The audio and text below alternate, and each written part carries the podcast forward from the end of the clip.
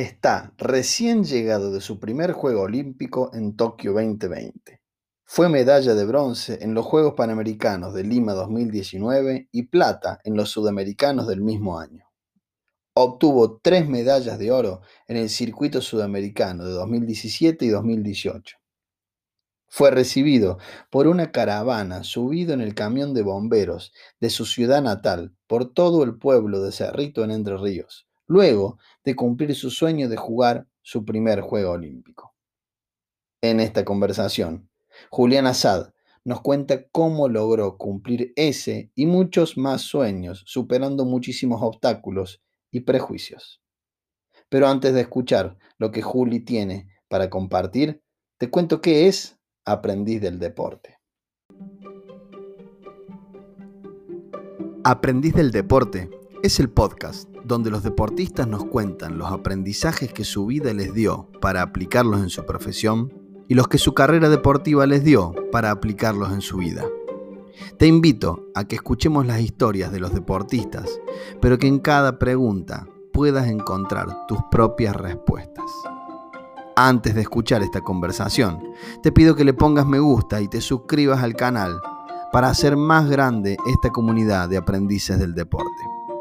Bienvenido a disfrutar con nosotros de esta conversación para seguir siendo aprendiz del deporte.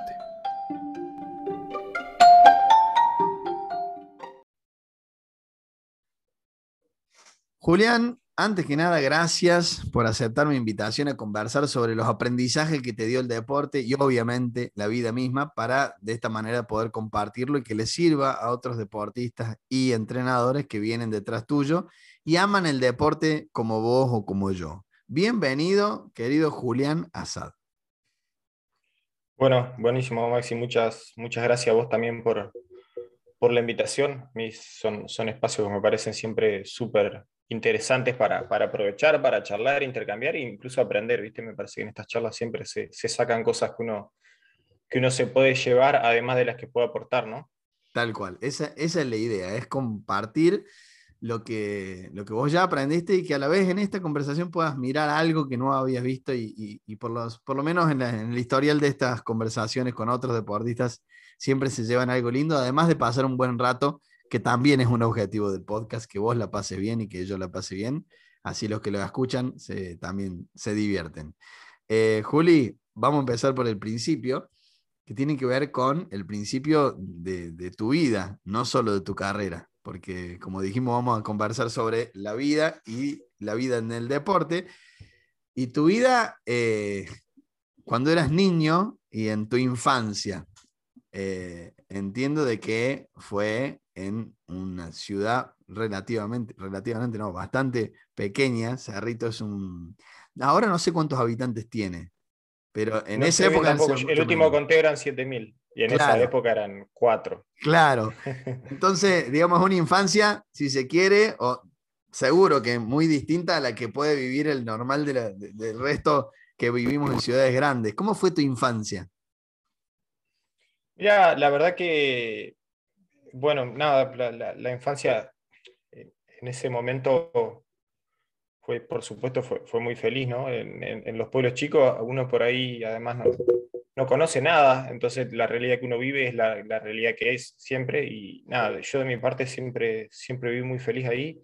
A mí siempre me, gustó mucho de Cerrito la, la cercanía con los amigos, ¿viste? Me parece que eso es una ventaja que tenemos los de pueblo, que tenemos a todos nuestros amigos a dos cuadras que nuestros padres tienen la confianza de, andar en bici a lo de tu amigo, total, acá no pasa nada, entonces no, vivíamos en la calle, vivíamos entre amigos y bueno, nada, por ahí de alguna manera el club termina siendo un lugar a donde íbamos, a donde decidíamos ir con nuestros amigos y empezar a practicar deportes. Eh, nada, la verdad que yo también siempre fui muy pegado a mi hermano, entonces eh, iba, iba siempre un poco por ahí. En mi casa siempre muy, muy pendiente de todo lo que hacía mi hermano. Mi hermano era como, como mi ídolo cuando yo, era, cuando yo era chiquito. Y fuera de mi casa era la vida con amigos. Era todo el tiempo con, con mis amigos de la escuela, con mis amigos. Bueno, después termino generando amigos en volei y, y, siempre, siempre pasó por ahí. Yo también tenía el club de mi, de mi ciudad, lo tenía una cuadra. Entonces era como todo, todo giraba alrededor de, de amigos y deporte más que nada. ¿Te acuerdas cómo eras? o qué te decían que eras cuando eras chico? Era, cuando era chiquito, chiquito, era muy llorón, pero muy llorón. Eso lo escuché decir a tu hermano. Eso lo escuché decir a tu hermano en un, en un reportaje. Sí, era re llorón. Toda cosa que no me gustaba me largaba a llorar, me iba, me enojaba con todo. Era, era, vivía llorando, era como. Ya en un momento era como, bueno, está llorando otra vez, viste, ya. era como, bueno. Hay novedad, digamos. Era, claro. Dejalo que llore porque ya estoy, llora por todo. Eh, en un principio, cuando era chiquito, era así. Y después ya cuando empecé, empecé a crecer era muy, era eso, muy, muy seguidor de mi hermano. yo le copiaba todo, todo, lo que él jugaba yo lo hacía, la ropa que él usaba yo la quería usar, ¿viste? Era, era como mi referente.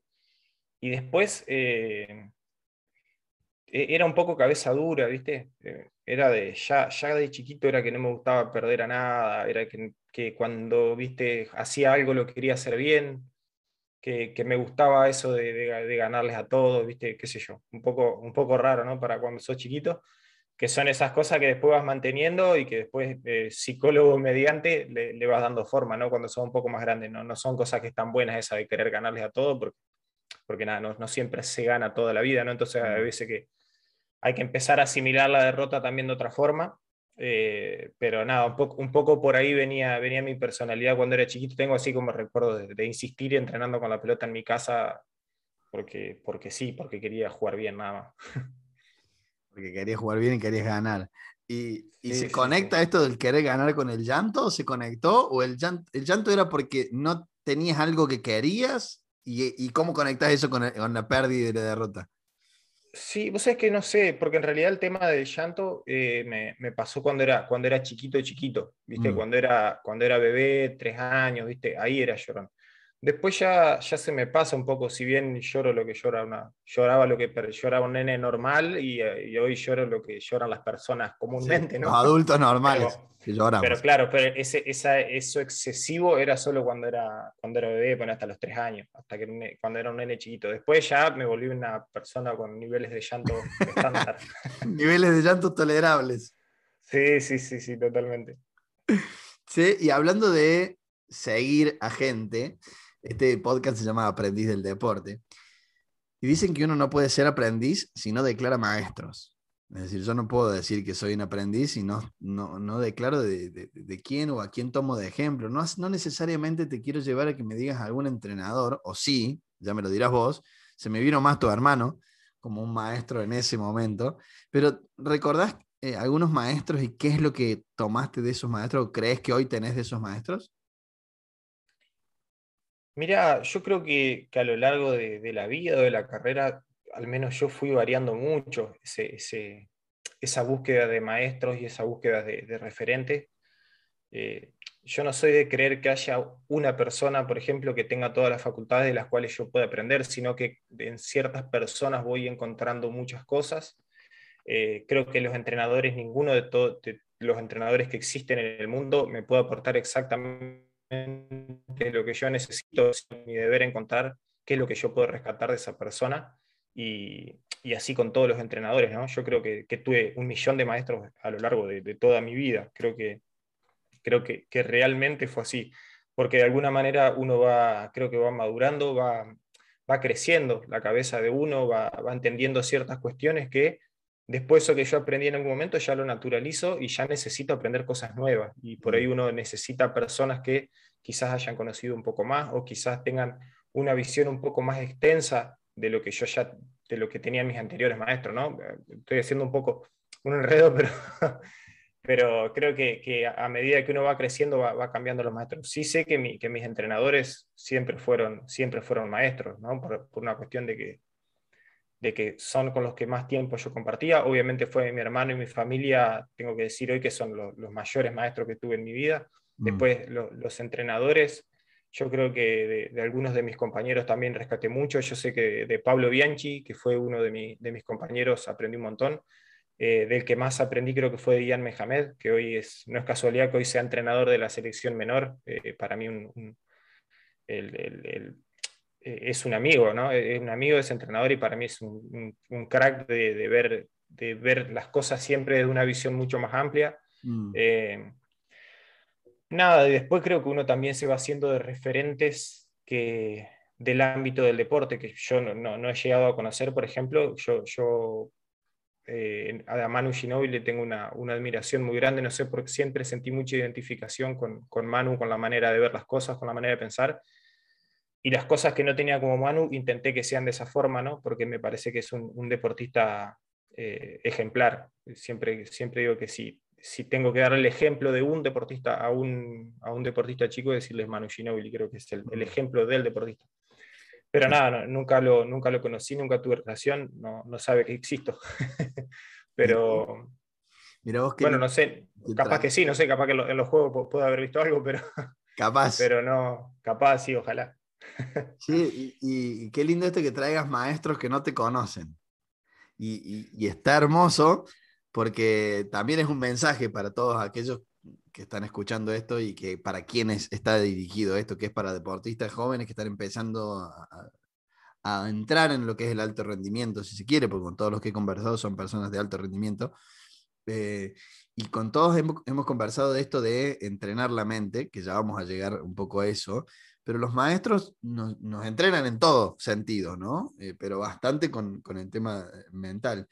Y no necesariamente tiene que ser un profe o uno de mis entrenadores, como decía vos, que me conoció, que terminó siendo amigo, que me dijo, que me amplió la mirada, como lo que dijiste que, que, que, trajo eh, este entrenador que te dijo que, amplía la mirada, y eso es clave para un, para un aprendiz, que un maestro me muestre una mirada más amplia, y eso es lo, hermoso, pero también poder mirar a otro como un maestro sin que ese sea declarado maestro. No sé si yo también me estoy haciendo un menjunje, pero creo que a lo que ibas es, es a, tomar aprendizaje de otras personas y no necesariamente me tienen que conocer, tienen que ser un, o un psicólogo, que también vamos a entrar ahí, me interesa mucho escuchar tu experiencia porque hace mucho tiempo que, que vas a terapia y, o que haces terapia y, creo que una linda mirada, pero para el tema de los maestros me, me, encantó, que trajera, que también lo trajo Lucho de Checo, eh, Luciano de Checo lo trajo también a, a, Manu Ginóbili, por más que no es su entrenador y por más que no es su amigo tampoco, son personas referentes.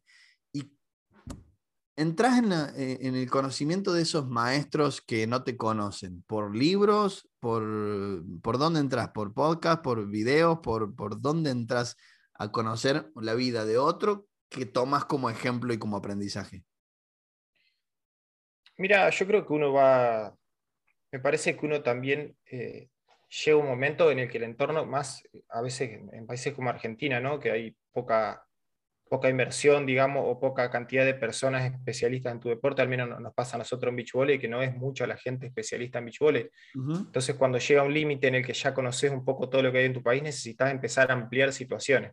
Y en, ese, en esa búsqueda de ampliar, eh, te vas a otros deportes o te vas a otras, a otras situaciones. Yo, yo siempre fui de, de mirar todas las entrevistas de él, de, todo, todo contenido que tenía que ver con Manu, generalmente lo, trato de, consumir, ¿no? si hay algún video en YouTube, bueno, YouTube obviamente lo, lo vi todo, cada vez que aparece en tele también me, gusta, escucharlo. Fue literal de poner Manu Ginobili en Spotify y, de escuchar todos los podcasts en los que estuvo, porque... Es lo que hago yo con, es lo que hice yo con vos y lo que hago yo con todos los invitados, ¿eh? todos estos pasos que voy a decir, a todo. A todos días. Fenomenal, fenomenal. Es que sí, es que es la manera por ahí, ¿no? De, buscarlo y después hasta incluso una, de, una vez iba, por ejemplo, una, una situación que se me dio a mí acá, que estando, yo vivo en Rosario, ¿no? Salí del gimnasio, yo voy, yo voy en bicicleta al gimnasio y cuando crucé por un puestito de, diario y revista vi que estaba ahí tapa de una revista, Líderes se llamaba. Frene, vaya y compre la revista y, y ahí la tengo claramente, sí, sí. Eh, siempre, porque siempre cada vez que le escuché alguna, alguna cosita rescaté. Eh, nada, y así con, igualmente con, con un millón de, deportistas, ¿no? Con, bueno, con, con, Luciano, que lo nombré recién, tuve la oportunidad de... Nosotros teníamos un podcast en algún momento con un, con un amigo que, que, lo entrevistamos y, también una joya, hablar con Luciano es, es, un crack, es un crack. Y nada, así de, de, un millón de deportistas siempre se pueden rescatar un montón de cosas que, que está buenísimo y que, es importante a veces estar atento a eso, ¿no? Porque siempre, siempre, siempre los deportistas alguna cosita te pueden, te pueden aportar o te pueden ayudar a, tu propia carrera. Tu carrera, tu propia carrera, para mí la construís vos, ¿no? No hay nadie que te la va a venir a diseñar de una forma, porque solo vos sabés lo que sentís adentro y, y solo vos sabés con qué cosas te sentís identificado y con cuáles no. Mm. Yo he tenido entrenadores que, che, mirá, léete este libro y lo empiezo a leer y a las tres páginas digo, che, este libro no es para, mí, no, es, claro, no es lo que yo quiero. Que está buenísimo, ¿no? Que el entrenador venga, te dé el libro, todo lo que quiera, pero si yo no siento identificación con eso, no. Prefiero buscarlo yo. ¿Y con cuál te has sentido identificado, hablando de libros? No entro en esto, vos sabés que yo soy muy lector, aparte como abogado, acostumbrado a leer y a leer mucho. Eh, me encanta leer, pero no he entrado mucho en el podcast con conversaciones de libros, pero yo creo que sos alguien que lee y, escucha y es hambriento de tomar esto. me interesa escuchar por dónde te, te has, has, entrado. Es que, el libro, el libro también, viste, es para ir y leer el libro. Es como, la, como los podcasts sobre películas. Yo no quiero escuchar el podcast, quiero ir a ver la película. Después de hablar de la película, no, no Pero bueno, con, con los libros, yo siempre recomiendo dos pero, o sea, no recomiendo, sino que digo que son los dos libros que para mí fueron más importantes, que uno, para mí es, eh, que fue bisagra en mi carrera deportiva, claramente, fue el de Un viaje al interior de, de Cachito Vigil. Ese libro para mí fue letal, fue, fue un cambio rotundo de mi visión del deporte, que me pareció espectacular. Después tuve la oportunidad de conocerlo a Cachito, eh, nada, un fenómeno. Y y tremendo que cuando lo conocí fue mejor de lo que yo me imaginaba que era, viste que por ahí conoces a alguien que mediáticamente se muestra una forma y cuando lo conoces decís, che, mm, este chabón parecía más copado y cuando lo conocía Cachito era el triple de copado de lo que yo lo veía, así que genial. Y otro libro espectacular para mí es El juego interior del tenis. Mm. Ese libro para mí es, va como bien al, al hueso de, la, de, de, cómo funciona la cabeza en el deporte. Timothy Para mí es Sí, sí, para mí ese, libro es espectacular, porque es eh, la manera, yo fue la, manera más clara de leer eh, cómo funciona la cabeza durante, durante un partido o cómo funciona en el deporte. Me parece está que el, está el juego interior del golf también, ¿eh? No sé ¿Ah, sí? ¿No lo leíste? No, no lo leí, no lo leí. También espectacular. También es de él. Me llevo la data. Sí, sí, sí. Sí, sí. Bueno, a mí yo, leí igualmente, no leí el libro completo, leí ese resumen que hay. Hay un PDF que está accesible para todos en Google, para quien lo quiera, quien lo quiera buscar. Eh, y es espectacular porque es como súper preciso, son 40 páginas sin, sin, eh, sin dar vuelta, viste que por ahí en los libros hay un poco de humo sobre, no, que yo conocí esta historia que se me dio, no, este, pum, ahí al hueso, lo lee atentamente y ya está, no necesitas más. Eh, no lo tenía pensado de entrar acá, pero me encantó. Me, encantó porque sí, esto es, una opinión mía, un juicio mío de haberte investigado. Me parece es como eh, muy al estilo mío, hambriento por aprender. Sos busca eh, por aprender y por crear, de hecho, por crear también. Sos muy emprendedor. De hecho, te recomendamos a la gente tu podcast que está eh, ahí, empujándose. Quedadito, quedadito, sí. Bueno, está el, canal de YouTube, también le recomendamos, que has tenido últimamente algunos, algunos eh, posteos lindos, videos lindos de, los juegos, para los que quieran entrar y conocerlo, para que lo busquen a, a Juli, porque creo que también, y bueno, acá te lo pregunto, pero tiene un poco el sentido de este podcast también, que es de aportar. Es como que mostrar y acompañar a aquellos que eh, hoy, gracias a la tecnología, tiene la posibilidad que no tuviste vos, o que no tuve yo cuando hacía deporte, ¿no? De una, de una, tal cual. Yo, yo creo que, bueno, además de ser deportista o dedicarme al deporte, yo soy apasionado del deporte. Me gusta, viste, charlar del deporte en general, me gusta pensar al deporte como estilo de vida. Entonces, siempre intento como generar este tipo de charlas o, o también generar contenidos que abran la charla o que hasta incluso de la crítica, ¿viste? Che, no me parece que lo que vos pensás, no, y empezar a construir algo. Justamente por lo que vos decís, primero, primero por una cuestión de que me parece que, que hay, hay, muchísimo por aprender, que tenemos muchísimo por aprender del deporte. Creo que, que eh, a, nivel Argentina, ¿no? la verdad que en otros países, no sé cómo es, tenemos una visión un poco errada del deporte. Hay, hay mucho de, ganar y perder y no hay tanto de, de lo que significa realmente competir que me parece que es importantísimo que se cambie o que, que, que, se mejore en ese aspecto. Y después lo que vos decís, tal cual ese, ese hecho de, que nosotros cuando éramos, cuando yo era chico, lo que no aparecía en tele, no, no había forma. Si no había tele o revistas, no había forma de aprender o libros. Y los libros también muy limitados, porque en la biblioteca de mi pueblo no, no había, no, no, no era, viste, hoy con el celular en la mano tenés toda la, la información que quieras, la que necesites Y ante eso hay que ayornarse un poco y también eh, me parece que es responsabilidad de, de, por ahí los que somos referentes o de los que estamos ahí en que la, información sea correcta, ¿no? Porque también esas otras, yo me vivo enojando con periodistas que, que declaran cosas y que dicen y sí, está bien, a vos no te gusta, pero ¿qué haces al respecto? ¿Qué aportas al respecto? Entonces, Está bien. A mí yo critico mucho a esos periodistas y a su vez eh, trato de, dar información por otros lados donde, che, lo que yo creo que me parece que está bien es esto, o lo que aporta al deporte es esto. no, me parece que hay, una, hay un poco de pasión y hay un poco también de, responsabilidad que, que la, la, siento un poco interna. ¿no? Y traías esto de el deporte como estilo de vida. Eh, ¿Qué estilo de vida es el deporte? Y con esto te pregunto, ¿qué te queda como aprendizaje o qué persona queda después del deporte, ¿qué Julián Assad queda después del deporte? Es decir, ¿qué pudiste absorber? ¿Qué aprendizajes? ¿Quién sos hoy? Que va a seguir siendo gracias al deporte, que es lo que yo entiendo que debería transmitirse al mundo, que no es únicamente llegó a un juego olímpico eh, una medalla panamericana. ¿Qué es lo que hoy vos tenés gracias al deporte que vas a seguir teniendo? ¿Qué es lo que a lo que te referís? Claro, a ver, yo ahí estaría bueno diferenciar un poco lo que es el, deporte en general, lo que, lo que para mí es el deporte en general, y después lo que significa el deporte para mí. Eh, de alguna manera, a mí el, deporte, si tengo que, que, definir algunas de las cosas que me enseñó, a ver, es, infinito, es muchísimo lo que me enseñó el deporte, porque yo estoy seguro que sin deporte en mi vida hubiese sido una persona completamente diferente a la que soy porque me, metí de lleno y a mí el deporte me atraviesa completamente. Eh, yo creo que de las cosas que más me enseñó fue a tomar decisiones de, una manera menos, eh, menos emocional, a, entender a veces que, algunas cuestiones que, no están buenas o que, o que generalmente las vemos como malas son situaciones y ya, no, ni buenas ni malas, sino situaciones que hay que resolver eh, en el deporte surgen todo el tiempo problemas y, depende de nosotros perder tiempo en hacer un juicio de si, está, si son problemas graves, si son problemas fáciles, si son, sino que simplemente son un problema y cuanto antes empezamos a buscar las soluciones mejor. Me parece que el deporte eso me, me, aportó muchísimo. Me aportó muchísimo desde los largos plazos. Eh, el deporte es justo un ámbito donde no, no, podés en cinco días ponerte físicamente bien, en cinco días no podés aprender una cosa. Eh, eh, una ejecución técnica, ¿no? sino que hay, que hay que esperar y hay que construir y de a poquito y todos los días un ladrillo para, para construir una casa.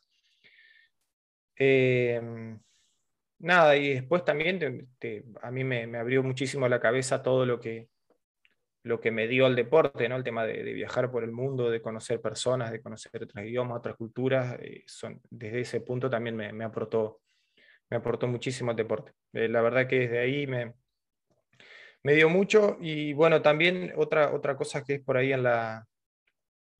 Afrontar situaciones de presión, ¿no? Me parece que el deporte también te, te expone constantemente a eso, a, afrontar esa, esas situaciones de presión con altura, nada, la presión está, la presión existe, es parte de todo esto, ¿cómo, cómo hago para lidiar con eso? Y, y con eso, y, y, eso me ayudó muchísimo a chocarme de frente con todos mis miedos cuando arranco mi, arranco mi carrera, la cantidad de miedos son infinitas y, de a poco te vas chocando uno con uno y, te lo, vas, y lo vas asimilando y vas diciendo, sí, tengo este miedo, pero, pero lo resuelvo de esta forma y ya está. Escucho que eh, como aprendizaje grande o, o, que hoy tendés, tenés, que no tendrías si no hubieras entrado en el deporte, eh, me dijiste esto del largo plazo y me gustó. Como eh, me sale paciencia, me sale entender los, tiempos de la vida y no, no los tiempos quizás hoy de la tecnología que nos traen, queremos ya resultados ya, resultados ya. Y, qué bueno esto, ver como aprendizaje del deporte, que es un poco lo que yo digo en el, en el apenas abro este, esta conversación, son aprendizajes que el deporte nos dio para la vida y qué importante que son, ¿no? Eh, lo mismo que las situaciones de presión, porque en la, vida vivimos con situaciones de presión, que entrenarlas en el deporte y vivirlas tan a menudo y que sean cuestión casi cotidiana, te entreno de una manera diferente para la vida.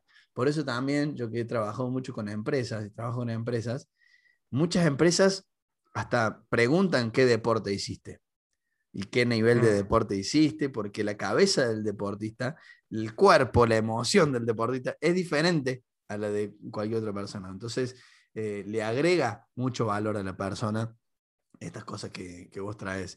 Y, y, volviendo un poco al deporte en sí, esta pregunta sí la hago siempre en todos los, en todos los podcasts, y es porque estamos hablando mucho de la mente del deportista o de tu mente o tus aprendizajes que tienen que ver con, con la mente del deportista o la mente o la emoción.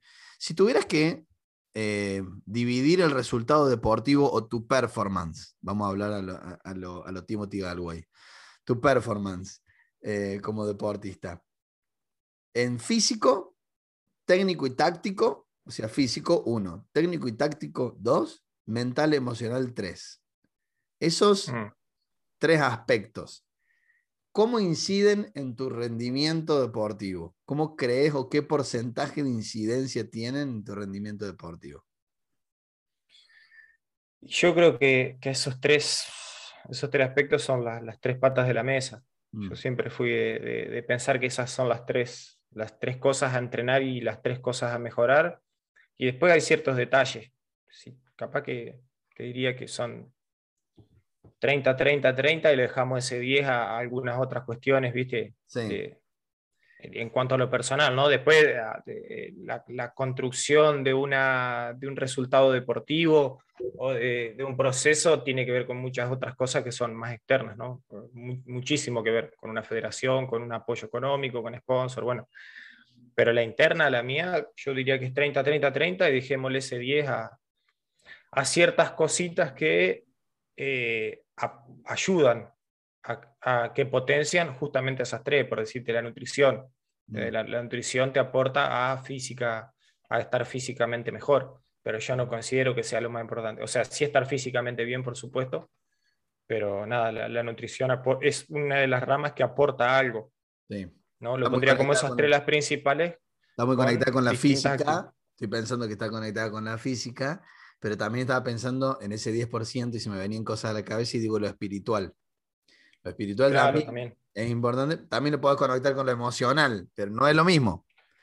De una, de una. yo creo que, o sea, más que de porcentaje, yo lo armaría como un cuadro sinóptico, ¿viste? De poner esas tres principales ahí y abajo algunos más, algunas cositas que aportan, ¿viste? Que van ayudando, por ejemplo. Están relacionadas con esas tres la espiritualidad que ayuda a estar mentalmente bien, de la nutrición que ayuda a estar físicamente bien. Yo creo que lo ordenaría más un poco de, de, esa forma. Yo, creo que a veces encima lo peor es que eh, en, el deporte hoy pensamos que la mente está entre esas cositas de abajo. Eso es una locura. A mí, a mí me parece una locura y yo no puedo creer que al día de hoy todavía no entendamos la importancia de eso, de que realmente lo mental es una... Porque nosotros hacemos entrenamiento físico, tres, cuatro veces, cinco por semana, eh, técnico, táctico, seis veces por semana y psicólogo, ah, una vez cada 15 días, o, che, pero tiene psicólogo deportivo en cancha, sí, pero loco, viste, una beca. Viste, eso yo no lo, no lo para mí la, evolución del deporte está ahí claramente. Qué lindo porque venía, de esta pregunta viene el, la segunda, que es, ok, si vos decís que es 30, 30 y 30, ¿cómo lo entrenas? Si, si, inciden en un 30% cada uno, entrenás así, entrenás lo mismo y vos me estás diciendo, no, habitualmente, ahora te pregunto tu ejemplo, pero en, general los deportistas, no, entrenamos lo físico mucho, lo técnico, lo táctico mucho, y lo mental hasta me sale, ¿y cómo se entrena? La pregunta del deportista. Bueno, con todo esto que venimos hablando antes, es entrenamiento mental, con los libros, con las conversaciones, mirando a, Manu Ginobili, eh, aprendiendo de mi hermano y de mi papá. Todo eso es entrenamiento mental, emocional, para lo que vos sos capaz. Pero digo, quizá eso es innato. ¿Cómo lo entrena Julián Assad a la parte mental, emocional? Yo creo que, bueno, primero, principalmente con un psicólogo deportivo. Yo di con, con, Mauro García Casio, que hoy es, es mi psicólogo deportivo y que seguramente vaya a ser el psicólogo toda mi vida, porque para mí el chabón es un fenómeno. Escuché la entrevista que, le hiciste, hermosa entrevista, también los invitamos a que la escuchen, porque si bien hablas de, la, música, música, hablas, si bien hablas de la música, es, eh, No, pero Dino, Dino, es un chabón para estar hablando horas y horas y horas, porque, porque la verdad que es súper súper interesante. Bueno, yo, yo estoy haciendo el trabajo con él, ya hace desde el 2015, 2014, creo que empezamos a trabajar, no, no me acuerdo bien. Eh, a veces yo, eh, nada, me, me, alejaba un tiempo, después volvía y ahora ya eh, arrancamos con una, con una, ya hace un tiempo, ¿no? Ya hace como un año y medio que arrancamos con regularidad una vez cada 15 días cuando está más tranquila la cosa, una vez por semana cuando, cuando el, agua está en el cuello, hasta dos veces. Sí, sí, cerca de los juegos fueron hasta dos, Chile, creo que casi va a Chile con vos, me parece. Fue, fue a Chile. Fue ah, fue a Chile, y claro. Viajó a Chile, sí, sí, teníamos el preolímpico, la competencia más presión. Eh, de hecho, ahí fue la charla un mes y medio antes de Dino, vos ahí tenés que estar. No, no sé cómo, le buscamos la forma, pero vos ahí tenés que estar. y de hecho fue clave, fue clave que haya, que haya estado. Así que nada, yo creo que es por ahí. Y después la, cuestión, yo creo que, bueno, justamente de la mano con lo que hablábamos recién, está lo físico, lo técnico y lo mental. En eh, lo físico y lo técnico yo deposito mucho en la gente que tengo alrededor. Yo creo que es cuestión de buscar en lo físico yo, si bien soy profe y demás, no tengo los conocimientos que tiene Germán Calvelo, que es el preparador físico mío hoy. Entonces yo deposito en Ger, decime vos qué es lo que tengo que hacer y lo hago. En lo técnico me pasa lo mismo, eh, quizá un poco más equilibrado, ¿no? De que uno por ahí conoce, conoce ciertas cuestiones, entonces intento consensuar algunas cuestiones con mis entrenadores, pero, pero también, che, díganme ustedes qué es lo que tengo que hacer. Y en lo mental sí, es una parte donde, donde no, donde uno está a, la búsqueda, ¿no? Ahí no hay un, no hay un esquema. Eh, obviamente yo con Dino sí lo hago, pero yo lo tuve que encontrar a Dino, digamos, no es que el, sistema deportivo a mí me lo, me lo, trajo a Dino y me dijo, che, mira, te conviene para arrancarte, sino que, che, lo ¿cómo lo resuelvo? Esa por ahí, esa, esas inquietudes que, que, yo tengo, que, como planteaba recién, de que soy de, de, buscar todo el tiempo, fue como en un momento, llegué a un momento en el que yo entendía que estaba pensando y razonando cosas de manera incorrecta, así, che, yo acá la estoy pifiando mal, ¿cómo resuelvo esto? Y con un profesional. Y la manera esa fue, fue encontrarlo a Dino, que bueno, nada, en eso me ayudó un montón.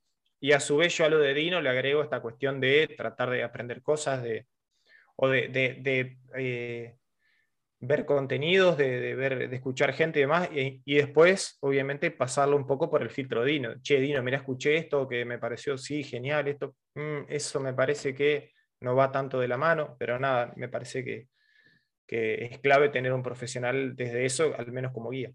De hecho, dijiste la palabra clave y también dijiste clave, no dijiste la palabra clave, dijiste la palabra clave. Y, clave también le dijiste que fue clave que Dino haya estado en Chile. ¿Por qué fue clave que haya estado en Chile? Porque fue la competencia de más presión. Mm. Y porque el chabón resolvió una situación ahí que, que, se, generó en el medio de la competencia que si no hubiese estado un psicólogo deportivo como él, no, no, quizás no se daba la clasificación. Mirá vos. Nosotros perdemos, perdemos el primer partido con, con Uruguay, el, el, primer partido del sábado, y el desazón total era, todo problema, todo quilombo, todo nada, y el chabón agarró, se sentó al medio y dijo, a ver, bueno, pará, hacemos esto, pum, pum, pum, vos qué te pasa, vos qué sentí, qué te parece que pum, pum, pum, empezó a agarrar todos los nudos y agarró forma de vuelta y nada, salimos a la tarde y, no, los, morfamos. terminamos, terminamos, ganando la serie. Ahí se te cortó justo cuando estabas diciendo que terminaste ganando la serie. Nada, y ahí, ahí quedó, ahí quedó, fue, fue espectacular. Qué lindo, qué lindo ejemplo, qué lindo ejemplo de tener un entrenador en, un momento de donde más lo necesitas, un entrenador mental, para un momento en que la mente se exige de más, porque es un músculo. Entonces, si vos la vas a exigir, necesitas un entrenador ahí. Habrá momentos, como decís vos, que era cada 15 días o una vez al mes, porque, ¿por qué? Porque lo que estoy exigiendo es el, son las piernas. Y ahí voy a necesitar un entrenador todos los días que me haga masaje y el, el quino, y el kinesiólogo y la nutricionista. Pero hay momentos en que necesitas eh, exigir de más el, la mente, que es un músculo. Entonces, qué lindo el ejemplo, ¿no? De una, de una, de una. Sí, yo, yo meses antes ya sabía que se iba a ser la competencia con más presión probablemente de mi vida y ya la empecé a anticipar.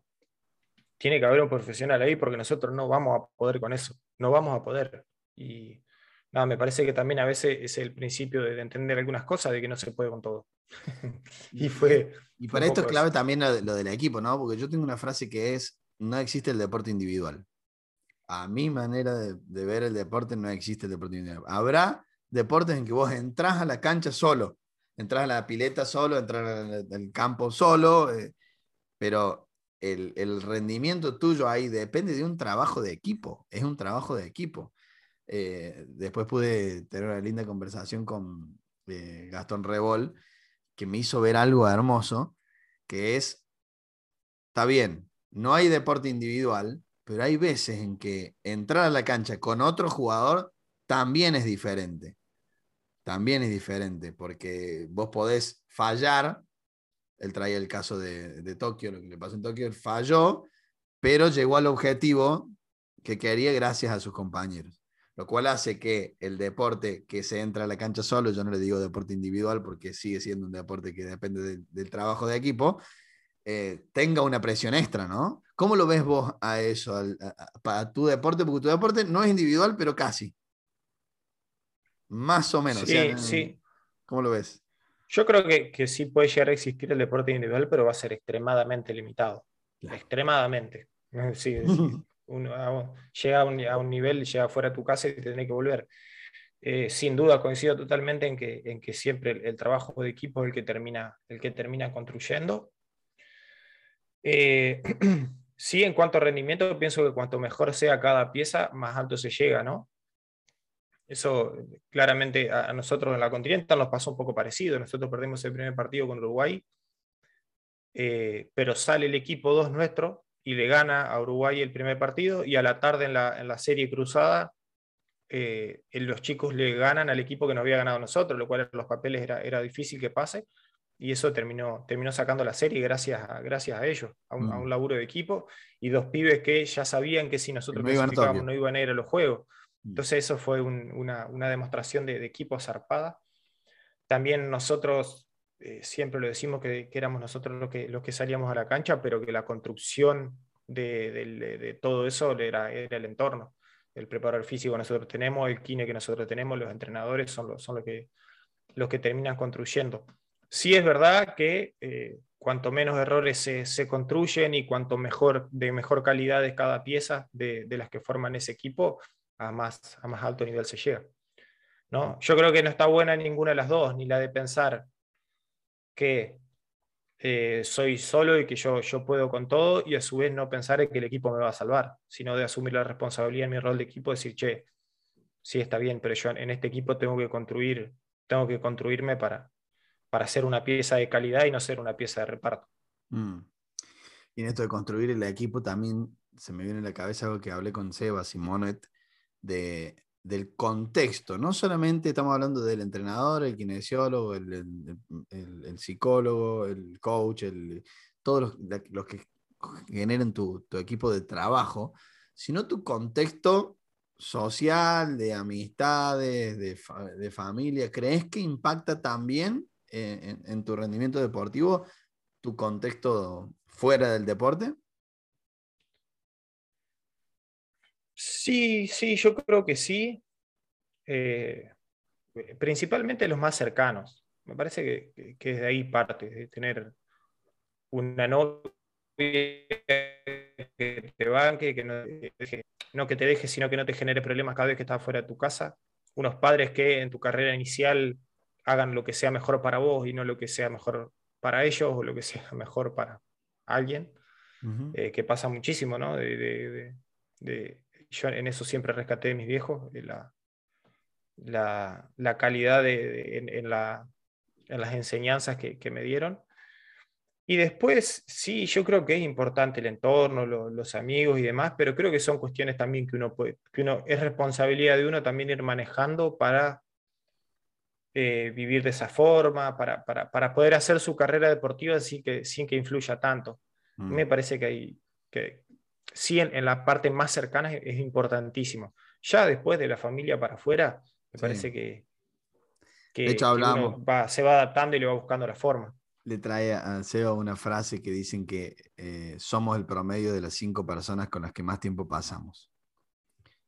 Eh, sí y es clave. creo que eh, es del libro, creo que es de cómo ganar amigos e influir sobre las personas, el, libro que tiene un, horrible para mí eh, título, pero es muy buen libro, altamente recomendable. Pero dice ese, claro, y es un poco lo que vos decís. Le podés nombrar familia o nombrar lo que quieras, pero eres de, de las personas con las que más tiempo pasás porque eso te contagia la emocionalidad del que te pasas mucho tiempo, te contagia la manera de pensar, mm. te contagia las opiniones de esa persona, te contagia las prioridades, te contagia los valores de esa persona. Entonces, sí, acuerdo con vos que es de los que más cercano, pero a veces esas cinco personas son tu equipo de trabajo y sobre todo en alto rendimiento y cuando pasas mucho tiempo en concentración y viajes, sí, pero en el límite en, en cuanto vos pasas de amateur a profesional, porque el profesional en el caso tuyo, como te digo, mucho tiempo en concentración, mucho tiempo viaje, las cinco personas con más tiempo pasado son esos. Ahora, cuando vos querés dar el salto hasta que llegas ahí, es saber que esas cinco personas, lo ideal es, no te digo elegirlas, pero más o menos, y saber que están influenciando a lo que vos estás queriendo llegar, ¿no?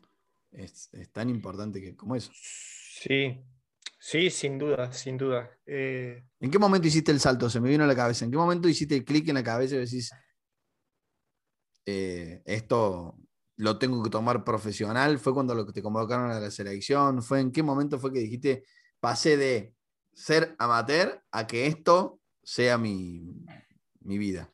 No, yo, creo, yo creo que más adelante.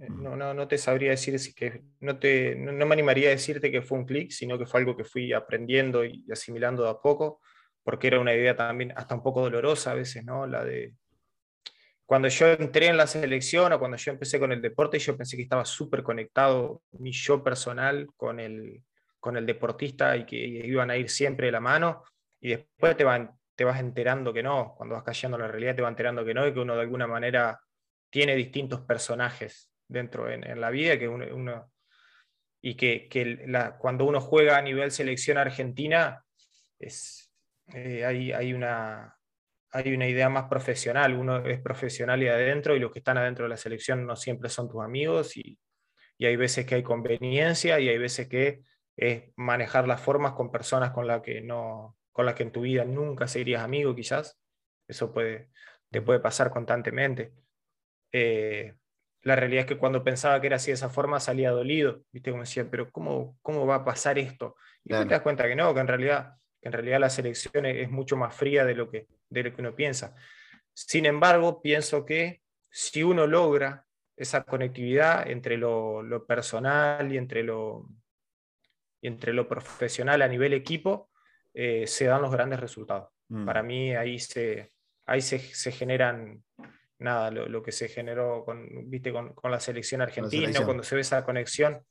Sí, cuando, cuando se genera esa conexión, eh, creo que hay, hay un poco más de, posibilidades de conseguir títulos y demás, pero bueno, también son cosas que no se manejan porque se sienten de una forma y, si no se sienten, no se sienten.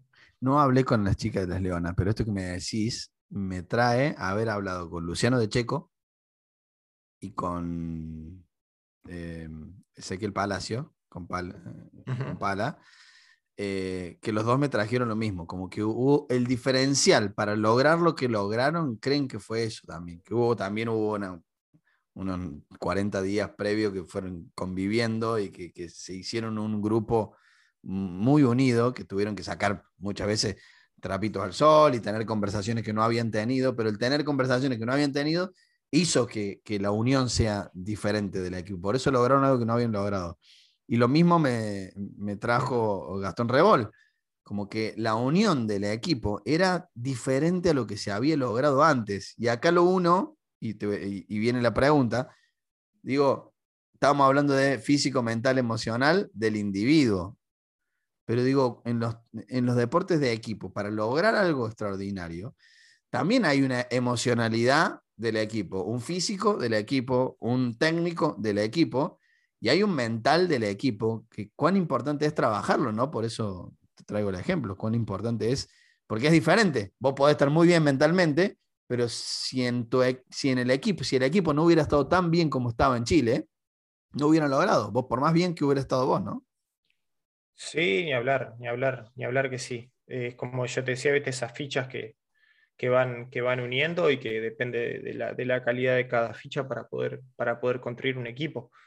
Eh, eso también eh, tiene un límite, ¿viste? Llega hasta ahí, hasta, este nivel es, lo mental que yo puedo dar.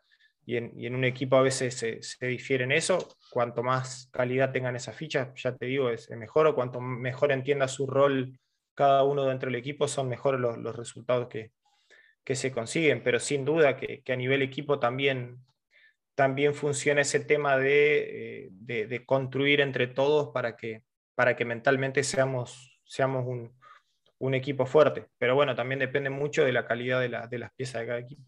Y si es, y esto voy a decirlo yo, vos, vos después decime si, si crees más o menos lo mismo, pero si es difícil que el deportista se ponga en manos de un profesional, ya sea un psicólogo, ya sea un coach, ya sea quien sea, o que se dé espacio de reflexión, pensando en lo importante que es entrenar la, mente y la emoción, más difícil es congeniar en todo el equipo, ponernos en manos de alguien que nos ayude a manejar lo mental de este equipo, ¿no?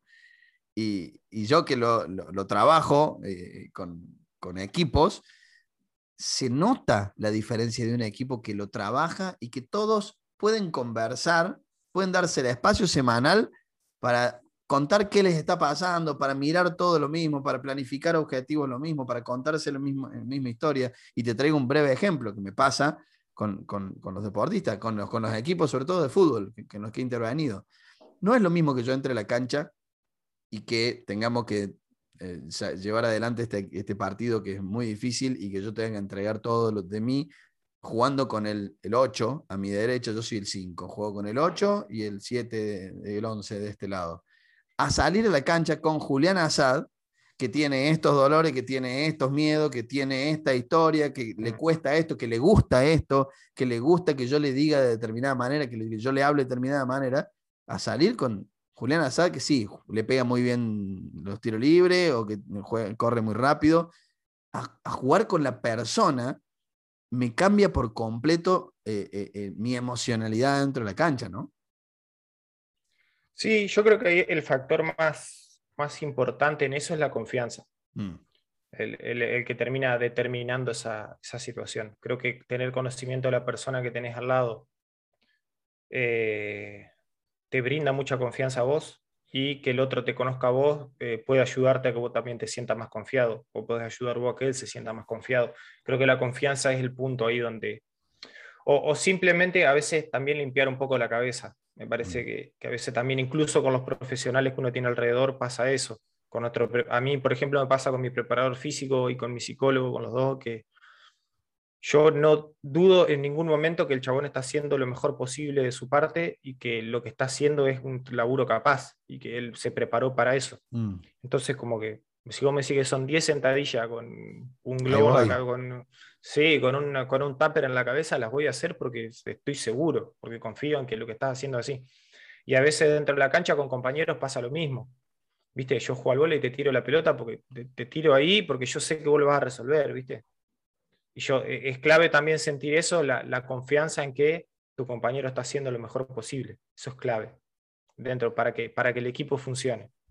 Tal cual. ¿Viste? Sí, eso en Chile, por ejemplo, nos pasó de que, de, que también dentro de todo ese quilombo nosotros sentíamos confianza con el equipo 2, porque los chicos los, conocíamos, los, lo, conectábamos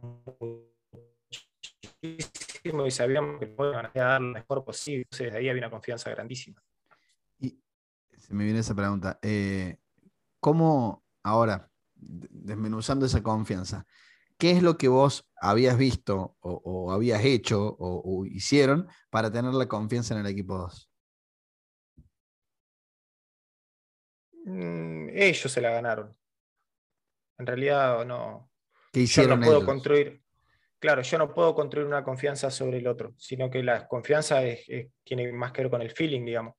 Eh, entrenaron como mm. dos enfermitos, entrenaron muchísimo, entrenaron, estuvieron cerca, eh, se preocuparon, se enroscaron en tratar de, encontrar la vuelta lo mejor posible, se, predispusieron. Yo creo que pasa por ahí. Encontraron al toque la, identidad del, laburo que veníamos haciendo con, la selección y se acoplaron a eso y hasta incluso de, manera mejor. Importante que esto, porque esos son los indicadores que vos decís, estuvieron cerca, entrenaron, entrenaron como enfermitos, son cosas que vos viste que como resultado igual más confianza. Digo, qué importante que es, si yo lo que quiero es generar confianza en, Julián, decir, che, Juli, lo que yo quiero es que vos confíes en mí. Decime qué es para vos importante que yo haga en este equipo, porque yo lo que yo necesito es que vos confíes. Entonces, la confianza se construye, se entrena, se mide, se aumenta y se disminuye. Entonces digo, si vos decís que es importante la confianza al momento de entrar a la cancha, ¿cómo no vamos a tener esta conversación? ¿Y cómo no, cómo no abrimos esta conversación para yo saber qué, cómo me vos la confianza? Porque es, diferente para vos que para de mí. Una. De una, de una.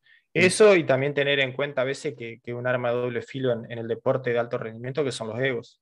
Mm. Esa es otra, esa es durísimo, eso, ese es otro punto a, manejar y a entender, y eso es lo que en el alto rendimiento conlleva una responsabilidad grandísima. Entender los egos es clave, porque es, por un lado, el, el, ego es el que te pone en el alto rendimiento deportivo, el decir, che, yo quiero ser el mejor, es lo que te lleva todos los días a entrenar, pero a su vez, eh, cuando tenés que compartir con otras personas, eh, termina siendo el, che, yo soy el mejor y, y quiero resaltar sobre todo ustedes en un equipo, ahí ya no, entonces, como hay que, hay que encontrarle la, vuelta a ese, a ese, punto también. Juli, eh, sabía que iba a ser muy rica esta conversación, pero que tenía que tener un fin también. sabía que iba a estar muy buena y que, iba a tener lindos aprendizajes. Eh, pero bueno, ya llegando al final de esta conversación, eh, me gustaría decirte un par de frases, voy a elegir dos, que vienen con preguntas. Son frases que no son mías, son de deportistas, y que por ahí eh, traen aprendizaje. Nicky Laude dijo, muchos critican la Fórmula 1 diciendo que es un riesgo innecesario. Pero ¿qué sería la vida si solo hiciésemos lo necesario? ¿Cuál fue el riesgo más grande que tomaste en tu carrera que determinó en quién sos hoy? Eh, yo creo que, que el riesgo más grande fue el de abandonar la vida que, que llevaba antes de la, de la selección. Mm.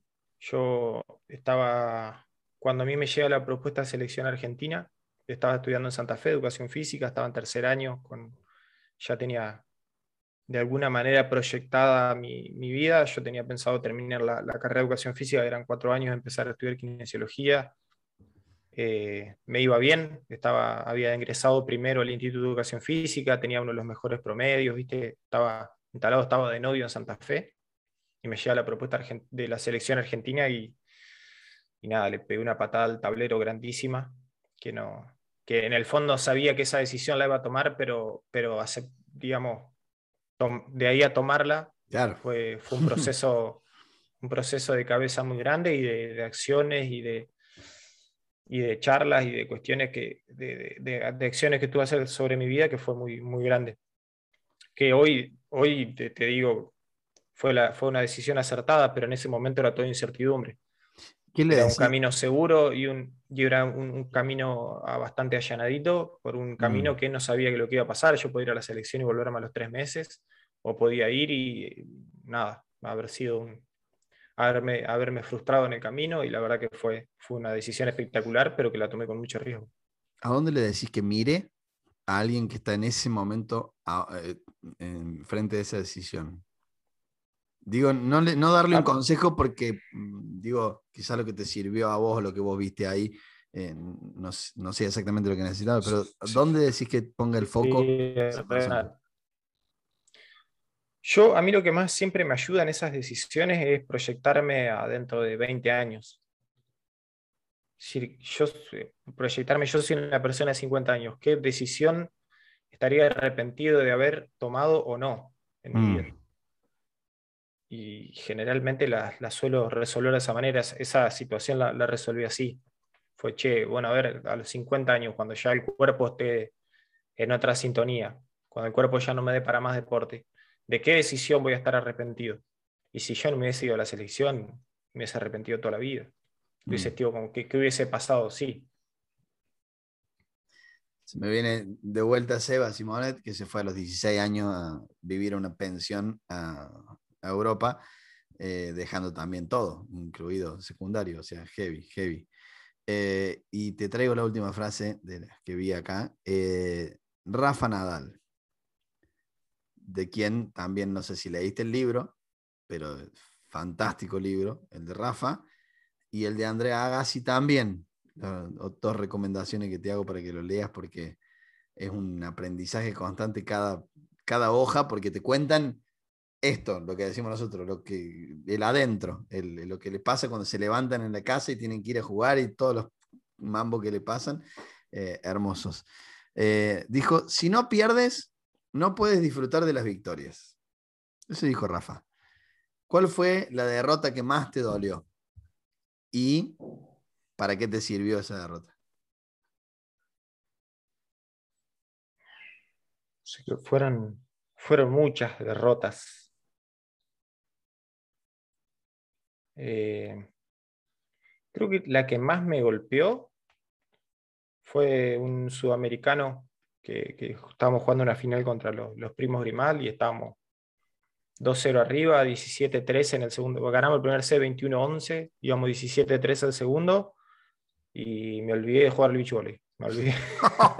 Empecé, Sí, le empecé a pegar a las manos de Marco, empecé a tirar pelota afuera, no, sé qué, me pasó y terminamos perdiendo el partido 2-1. Esa fue una frustración muy grande. Pero nada, que como que quedó ahí, tampoco fue que me trajo una enseñanza a priori, ¿no? Sino que fue como una frustración ahí que me, me, acordé durante muchos días. Y nada, pero en general siempre todas las, derrotas que tuve en, mi carrera algo me, dejaron. O, me dejaron o me motivaron a siempre de, todas, las, de todas las derrotas. Yo creo que si, si, si toda mi carrera hubiese ganado todos los partidos que jugaba, hubiese terminado siendo todo medio aburrido y mm. no sé, no sé, o sea, hubiese sido muy lindo para un Juli superficial, el reconocimiento y la gente y esto, pero internamente la, eh, cantidad de cosas que se aprenden con, con la derrota, eh, con la justa medida de derrotas, eh, me parece que son súper útiles y, necesarias. Últimas dos preguntas. Eh, que viene atado esto, decir, che, con todo esto que aprendí de tantas derrotas y, de tanto entrenamiento y de tanto aprendizaje que tuvo tu carrera y que está teniendo tu carrera eh, deportiva, si cerras los ojos y te imaginas que hoy es, estamos grabando esto el día 6 de septiembre, Hoy es 6 de septiembre de 2031. Y lo traigo también que decías, me voy a, 20 años. Acá te llevo a 10 años. 6 de septiembre de 2031. ¿Quién es Julián Azad? ¿Dónde está? ¿Qué está haciendo? No, tengo la menor idea. Realmente no tengo la menor idea. Porque Nada, yo, por ahí mi idea hoy es tratar de descubrirme por, por fuera del deportista en los momentos en los que no soy deportista, justamente para eso, para ver el día que deje de ser deportista, eh, cómo voy a seguir, qué, es lo mm. que voy a hacer, porque me interesa el deporte, me gusta, pero nada, asumo que dentro de 10 años las responsabilidades van a ser otras, quizás eh, con hijos, quizás, eh, no sé, quizás soltero, ¿viste? Nunca se sabe, quizás, quizás, no estoy, ¿viste? No, se puede saber ni, ni adentro de dos horas que, qué va a pasar. Creo que eso fue también un poco lo que, lo que me enseñó el, deporte entre estos años, que nunca se puede saber qué es lo que va a pasar.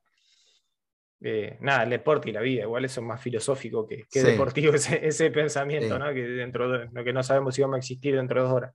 Y preguntar el COVID. Eh, claro, pero sí pienso, sí sé, sí me gustaría dentro de 10 años contar con muchas más herramientas de las que cuento hoy creo que, mi, pauta hoy de vida va por ese lado, de hacerme de muchas herramientas para, para después poder tomar decisiones con más libertad. Mm. Cuanto más herramientas tengo, más cantidad de cosas o, más elección de las cosas que voy a hacer puedo tener. Eh, me parece que en eso también el deporte es medio complicado, de que las herramientas son muy pocas. Nos damos muchas herramientas eh, para de la cabeza. El deporte, claro.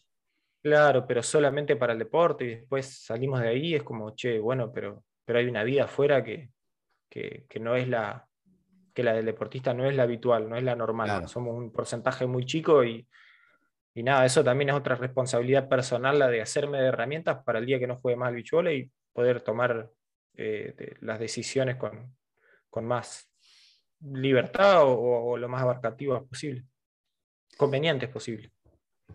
Sí, le sumo herramientas, porque te escuché decir herramientas y o habilidades, que son diferentes. herramientas y habilidades. Y te escucho acá diciendo de que te estás mirando ahora en el Julián no deportista, eh, estás empezando a mirar porque eso es lo que más tiempo va a ser de acá a un tiempo. Entonces, che, hoy tengo más tiempo del Julián deportista, estoy muy enfocado en esto y tenía poco tiempo, que lo conversamos fuera de, fuera de grabación, que ahora, después de los Juegos Olímpicos, estás un poco haciendo cosas pendientes que tienen que ver con cosas del, Julián persona, que es lo que más tiempo va a tener para adelante. Digo, empezar a mirarlo hoy, empezar a mirar qué es lo que ese Julián persona necesita como herramientas y habilidades que tienen que ver con la práctica de esa herramienta, porque yo puedo tener mejor martillo del mundo que si yo no sé usarlo, no me sirve para nada. Claro. Entonces, eh, eh, empezar a conectarte. Sí, yo, yo le pongo un poco la, le pongo un poco la de, herramientas a, esas habilidades, igual le pongo como ese nombre. Le pones de, habilidad. Claro, de diferentes, porque en realidad herramientas en sí, qué sé yo, puedo decirte una, una computadora además, pero no, no, no voy puntualmente a eso, sino de las, habilidades como herramientas. ¿no? la herramienta del título, por ejemplo, de profe que tenés, es una herramienta. Es una herramienta. Claro. Pero la habilidad de ser profe es bastante más amplia que el título es bastante más amplia y que requiere mucho más, más horas de vuelo que la, de, que la del título. Eh, completamente de acuerdo. Para terminar, eh, y sabiendo que este podcast está pensado en los deportistas que están empezando su carrera, si se quiere, profesional o, o de alto rendimiento, hoy, en el lugar donde vos estás, recién llegado de un Juego Olímpico y de si se quiere cumplir el sueño, porque vos decís, che, yo cuando empecé con esto, tenía un sueño que era jugar un Juego Olímpico que era casi imposible y hoy ya está cumplido. Digo, ¿qué le decís a aquel que hoy se dice, che, eh, me gusta mucho el beach volley o el golf y quisiera llegar a un Juego Olímpico? Ahora sí te dejo dar un consejo. ¿Qué consejo le darías? Yo creo que, que está bueno plantearse la idea de, jugar un juego olímpico, pero de que, de que, presten más atención a lo que está pasando ahora.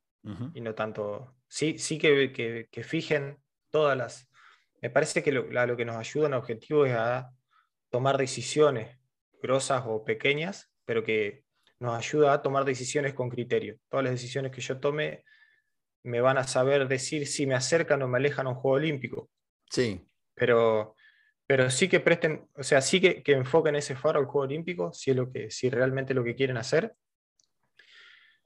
pero que principalmente presten atención a lo que está pasando ahora y de qué manera, es, qué es lo mejor que pueden hacer en este momento para estar en un Juego Olímpico. Generalmente para un Juego Olímpico falta mucho, hasta que empieza a faltar poco, pero cuando empieza a faltar poco ya ya es demasiado tarde si no hiciste lo que tenías que hacer previamente. A ver si, si lo entendí porque me encantó la filosofía. Digo, el ponerme mi sueño a un juego olímpico está hermoso cuando yo tengo que decidir, por ejemplo, lo que vos decidiste. Tengo que dejar la facultad y me voy a ir a entrenar al cenar, me, me voy a mudar. Pero una vez que me mudé y una vez que ya me hice mi rutina, mi equipo, y yo ya sé lo que tengo que hacer hoy, es dejar quizás de esperar que llegue el Juego Olímpico, de ponerme presión en el Juego Olímpico, sino lo que yo tengo que hacer es esto. Ya lo decidí, lo que tengo que hacer es esto. Porque esto es lo que va a marcar si yo llego o no. Es estar enfocado en esto y que no dijiste la palabra disfrute, eh, dijiste, no sé si la palabra compromiso, pero que también tiene que ver con la pasión y el disfrute y saber que lo que yo estoy haciendo lo disfrute y lo pueda eh, disfrutar, me sale de nuevo, hoy, eh, no únicamente para llegar a un Juego Olímpico, es porque es lo que me va a hacer repetir todos los días lo mismo, porque si no, no llego, ¿no?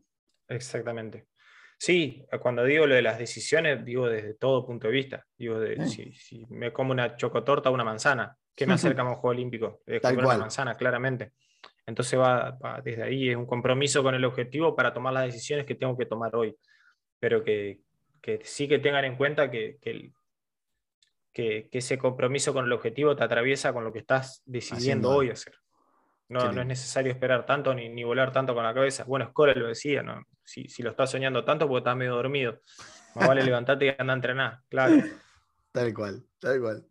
Juli, eh, gracias. ¿La pasaste bien?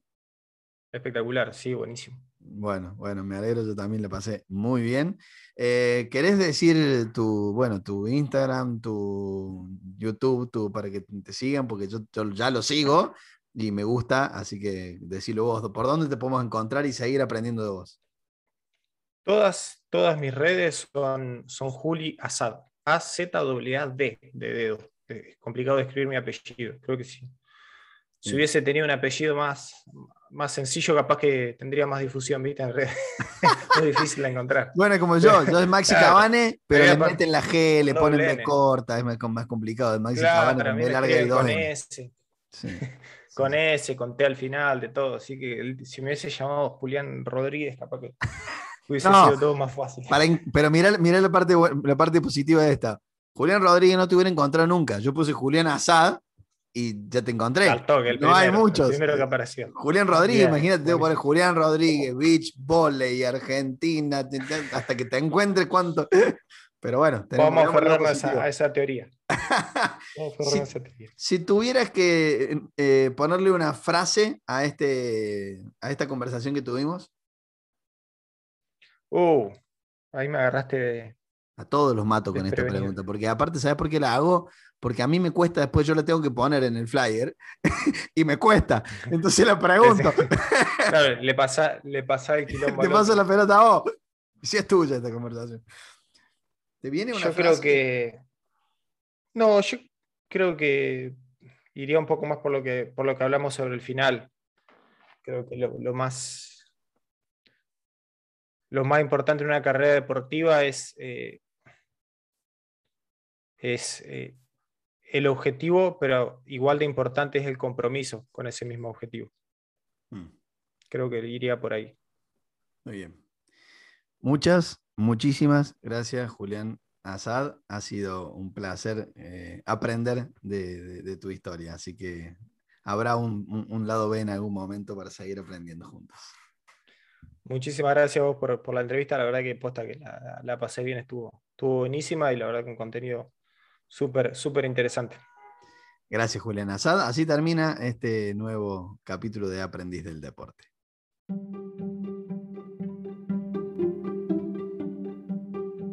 Y así pasó otro capítulo de Aprendiz del Deporte. Otra gran conversación con grandes deportistas que nos cuentan sus aprendizajes. Si te gustó, te pido que lo recomiendes, que hagas comentarios, te suscribas al canal para enterarte cuándo sale la próxima conversación y que lo compartas con quien creas que puede servirle para compartir estos aprendizajes juntos. Antes de despedirnos, te invito a que ingreses en maxicabane.com para conocer el curso Experiencia de Coaching para Deportistas que es el entrenamiento mental diseñado exclusivamente para que los deportistas puedan entrenar la mente y sus emociones para lograr así su máximo rendimiento deportivo disfrutando de su vida. Si querés contactarme, podés hacerlo en maxicabane.com, donde recibo tus dudas, consultas y sugerencias para seguir aprendiendo juntos.